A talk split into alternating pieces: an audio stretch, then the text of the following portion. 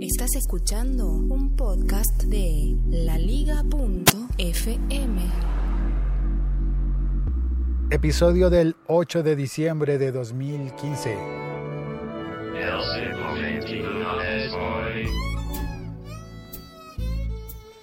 Tácticas, estrategias y usos. Bueno, ha pasado mucho tiempo desde que en la universidad estudié todo aquello relacionado con las tácticas, las estrategias, y no me estoy refiriendo al poema de Benedetti, ¿no? Bellísimo poema por demás, pero hablo de estrategias comerciales y de tácticas también comerciales y de usos comerciales. Y al hablar de esos usos comerciales me refiero a, perdón, hago clic para abrir un documento que quiero leer Em, todo lo que ocurrió con el ciberlunes. Eh, tengo ya las estadísticas, eh, es decir, ya salió el reporte de cómo fluyó el ciberlunes en Colombia, que fue hace una semana, es decir, fue lunes y martes, porque se extendió a 48 horas, así que hoy martes se cumple una semana. Y al parecer le fue muy bien a la organización de Ciberlunes. Creció en muchos aspectos. A ver, eh, me alejo un poquito del micrófono mientras leo aquí. Dice, el crecimiento es la tendencia. dos millones de visitas redireccionadas a los comercios participantes. Dos millones de visitas a las, al sitio oficial del ciberlunes.com.co. 1.5 eh, millones de usuarios Em, y generaron 4.5 millones de páginas vistas. Así como, a ver, crecimiento es la tendencia. El ticket promedio fue de aproximadamente 344.600 pesos colombianos, a diferencia de los 3.550, perdón, 355.000 registrados el año pasado. Es decir, que este año se habría, eh, se habría llegado a un promedio más bajo en cada una de las ventas. Sin embargo, vendiendo más. Y eso me parece que yo lo entiendo como un muy buen promedio, tanto para los comercios, porque vendieron más, como para los usuarios, que pagamos menos. Y esto es importante, creo yo, porque, porque hay una combinación de la estrategia de venta de los comercios, estrategia global de la Cámara de Comercio Electrónico. Seguramente habría mm, tácticas eh, involucradas, tácticas de comercios grandes, pequeños y medianos, y usos de los consumidores. En esos usos de los consumidores destaco, por ejemplo, la práctica de compartir lo que haces o lo que encuentras. Yo compartí lo de la barra de sonido que compré, que por demás ya llegó, ya la, ya la estrené y me parece maravillosa. Debo además hacer una fe de ratas. Bueno, no, fe de ratas no. Es que en el episodio dije que la barra de sonido que elegí no tiene Bluetooth y por eso quizás estaba en un precio más bajo y que eso no me preocupaba porque yo iba a utilizar AirPlay. Y varias personas me escribieron diciendo, pero con el iPhone también puedes oír por Bluetooth. Y debo decir, sí, sí, sí, claro que puedo oír con Bluetooth con el iPhone, por supuesto. Pero puntualmente, si voy a tener la barra de sonido conectada permanentemente al, al Apple TV, pues no me preocupaba que no tuviera Bluetooth porque de todas formas voy a llegar a la barra de sonido a través del Apple TV. Así que para mí era la compra ideal. Y ese es el punto, que yo encontré lo que yo necesitaba y al precio que yo podía pagar. Y era un muy buen precio. Pero em, debo hacer el contraste con algo que ocurrió y que fue muy famoso en las redes sociales en mi país. Si estás oyendo desde un lugar distinto a Colombia, tal vez no te hayas enterado. Hubo un gran escándalo por una, em, por una práctica posterior al ciberlunes. Es decir, en el ciberlunes hubo un montón de comercios eh, participando. A ver si tengo por aquí el dato de, mm, cuántos. Mm, no, bueno, pero si lo llego a encontrar, dice, procesamos más de 260 mil transacciones exitosas, lo cual representa más de 90 mil millones de pesos colombianos en ventas. El efecto de este año se traduce en el 75% de crecimiento interanual frente a los resultados del ciberlunes de diciembre de 2014, del año inmediatamente anterior. Eh, es decir, mm, grandes aumentos en las ventas y en el uso del ciberlunes. Pero el fin de semana después del ciberlunes hubo un comercio que decidió hacer una promoción similar, de alguna manera, eh, que se llamó el madrugón. Si vives en Colombia ya debes saber de qué estoy hablando, del madrugón de Falabella. Pues la gente fue a la, en persona, fueron eh, muchísimas personas fueron al famoso madrugón de Falabella en el que habría descuentos grandes y generosos, tan generosos como los que habría en el ciberlunes, pero esta vez no en un grupo grande de comercios asociados, sino en, solo en Falabella. ¿Qué ocurrió? Pues que mucha gente descubrió y tomó fotografías de que los productos que estaban en venta allí tenían doble etiquetado y estaban en la etiqueta más reciente, la que estaba encima, tenía un precio mayor al que estaba debajo. Entonces en las redes sociales hubo muchas quejas, mucha gente diciendo, eh, ¿qué pasa? Eh, Falabella me hizo una, una, jugada sucia de subirle el precio al producto para luego eh, anunciar que está en descuento y que yo terminaría pagando exactamente lo mismo o incluso más.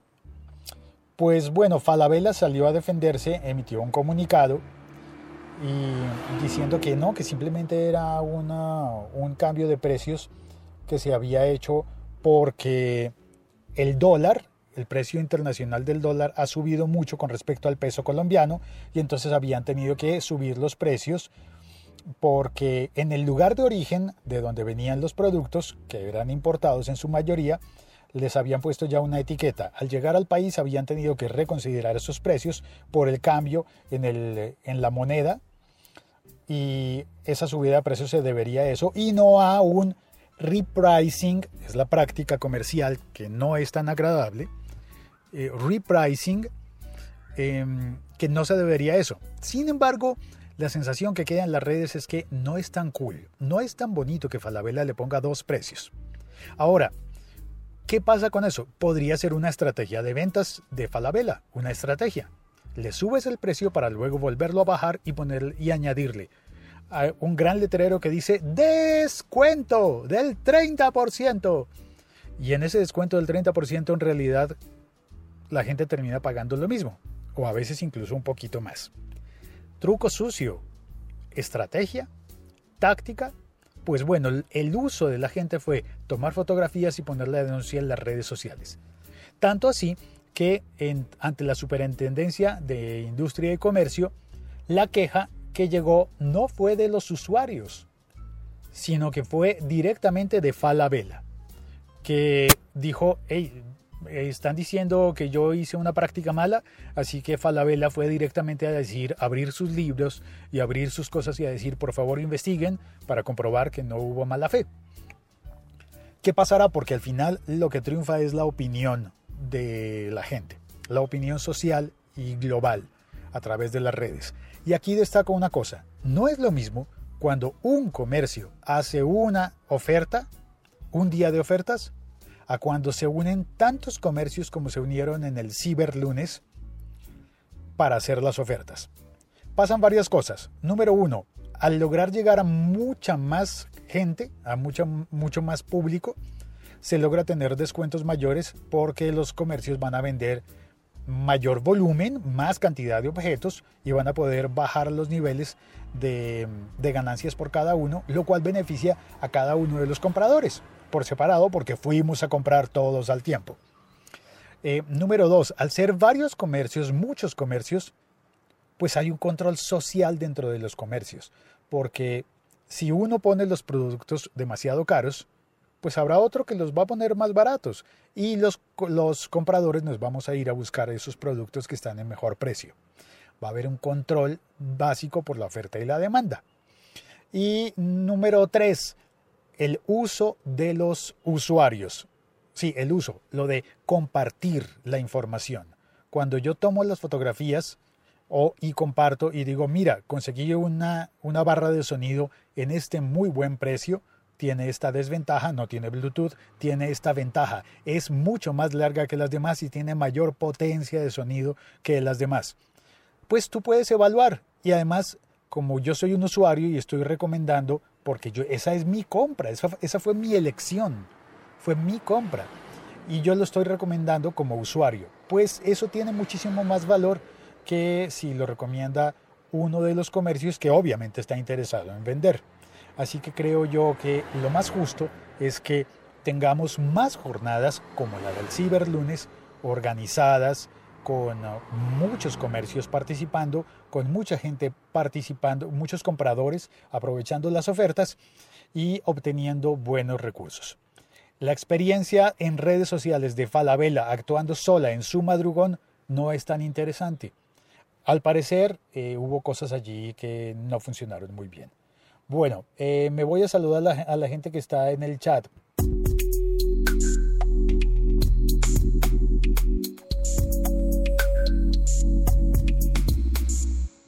César Alvarado, gracias por conectarte, César. Reportando sintonía, Félix, buen día. Jorge Fernández, eh, desde Armenia, ¿verdad? Jorge dice, hola Félix, por más que suba el dólar, no creo que una nevera pueda subir 330 dólares de la noche a la mañana. Una nevera es una heladera para los argentinos, un refrigerador para los mexicanos y para los demás es una nevera. No fue etiquetado, no llegó con el letrerito de importación. Mal, muy mal.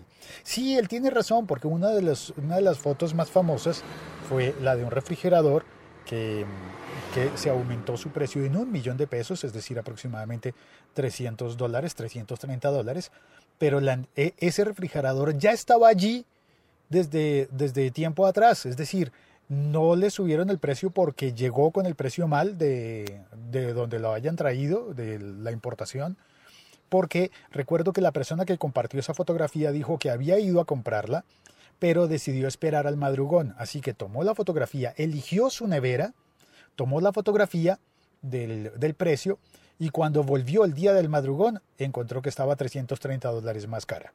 Pero era la misma, ya la había, ya la había visto antes. Así que creo que esa persona tiene un caso sólido en contra de Falabella.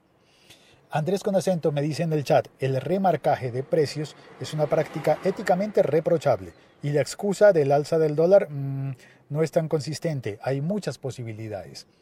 Y así como, como lo vemos con, estos, con estas dos personas, con Andrés y con Jorge, creo que se resume la experiencia de, de las redes sociales. Y es que a Falabella le va a quedar muy difícil reponerse de este duro revés de reputación. Básicamente es la reputación. Así como, pues, pues, lo curioso es que Falabella también había participado en el Ciberlunes. Entonces, no sé, salió muy bien del Ciberlunes, le fue muy bien a Falabella, como le fue muy bien a Sony y a todos los comercios participantes. Yo compré en Catronics, que hace parte de la marca al costo, y ellos estaban en dos categorías. Debo también eh, contar que los comercios participantes están, estaban divididos en categorías. De esa manera, ah, eso también debo, debo, contarlo como, las, como los usos y las prácticas de los, que los usuarios debemos tener, los compradores.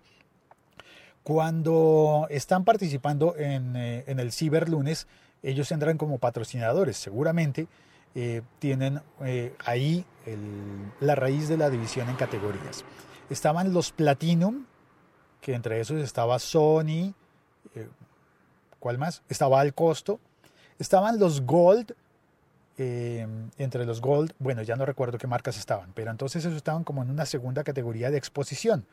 Estaban menos expuestos. Eso significa, los primeros comercios que tú ves son los Gold, perdón, los Platinum. Después, en, el, en el segundo nivel encuentras los Gold. En el tercer nivel encuentras los eh, plata. En el cuarto nivel encuentras los bronce. Y después de los bronce estaban los eh, participantes generales.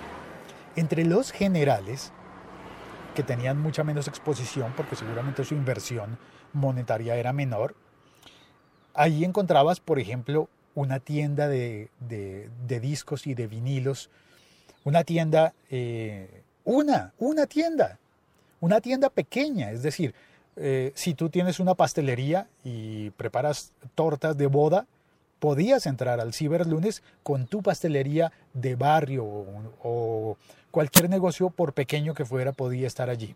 Claro, estaba en una categoría más pequeña, con menos exposición, pero estaba y seguramente tenía beneficios eh, para los comerciantes y para los usuarios encontrar eso allí. Pero el usuario debe ser ágil y debo decir que cuando yo estuve buscando mi barra de sonido, la primera que encontré fue la de Sony, que estaba en, en comercio de categoría Platinum. En primera instancia me aparecía esa, en la búsqueda, en la página general, me aparecía la barra de sonido de Sony, pero la que yo elegí fue una Sharp comprada a Catronics. Eso quiere decir que no la encontré en la primera búsqueda, no fue lo primero que me apareció en el, en el segundo, es decir, yo escribo búsqueda, barra de sonido, me aparece la Sony y debo ponerme a buscar, qué sé yo, tres minutos más hasta llegar a la barra que yo quería comprar porque quería, quería compararla. Y estoy muy satisfecho con esa compra. Eh, eso significa eh, también nosotros como usuarios debemos eh, ser activos, ¿no? Y no creernos todo el cuento que nos digan porque sí, sino estar como estar eh, participando como usuarios activos y contándole a la gente y premiando las buenas prácticas, contándolas en las redes sociales. Y también de alguna manera eh, podemos castigar en las redes sociales como le pasó a Falabella. Bueno, eso es lo que quería contar hoy. Gracias a Andrés, gracias a Jorge, gracias a Cecitar y eh, no es más. Em, ya me despido. Muchísimas gracias por oír este episodio de Día Festivo de El Siglo XXI es hoy. Soy Félix. Puedes escribirme por Twitter a arroba locutorco. Felicitaciones a la gente de la Cámara de Comercio Electrónico de, que organizó el Ciberlunes y felicitaciones a todos los participantes. Hago clic para ver aquí que creo que hay algo de destacar que es el crecimiento de PayU, la plataforma. PayU es un proveedor líder de servicios de pago en línea especializado en crear procesos de pago rápidos y simples para comercios y compradores con la máxima seguridad fraude y más de 250 opciones de pago con presencia en 16 mercados de alto crecimiento en Asia, Europa Central y, Este, América Latina y Medio Oriente. PayU es experto en ofrecer soluciones diseñadas para estos mercados, sus más de 100.000 comercios y millones de compradores. Y, ok, PayU al parecer estuvo, eh, espérate, uh, PayU y la Cámara de Comercio Electrónico de Colombia continúan trabajando para seguir impulsando el sector del e-commerce y fomentar más la confianza del consumidor colombiano en las oportunidades que ofrece la actividad comercial online. Bueno, ese era... Así que, pues nada, ya me voy. Entró una llamada, tengo que contestar. Chao, chao, chao. Cuelgo. Saludos. Me está llamando mi papá. Cuelgo. Adiós. Gracias por oír este podcast. Recomiéndalo por favor en las redes sociales. Cuelgo.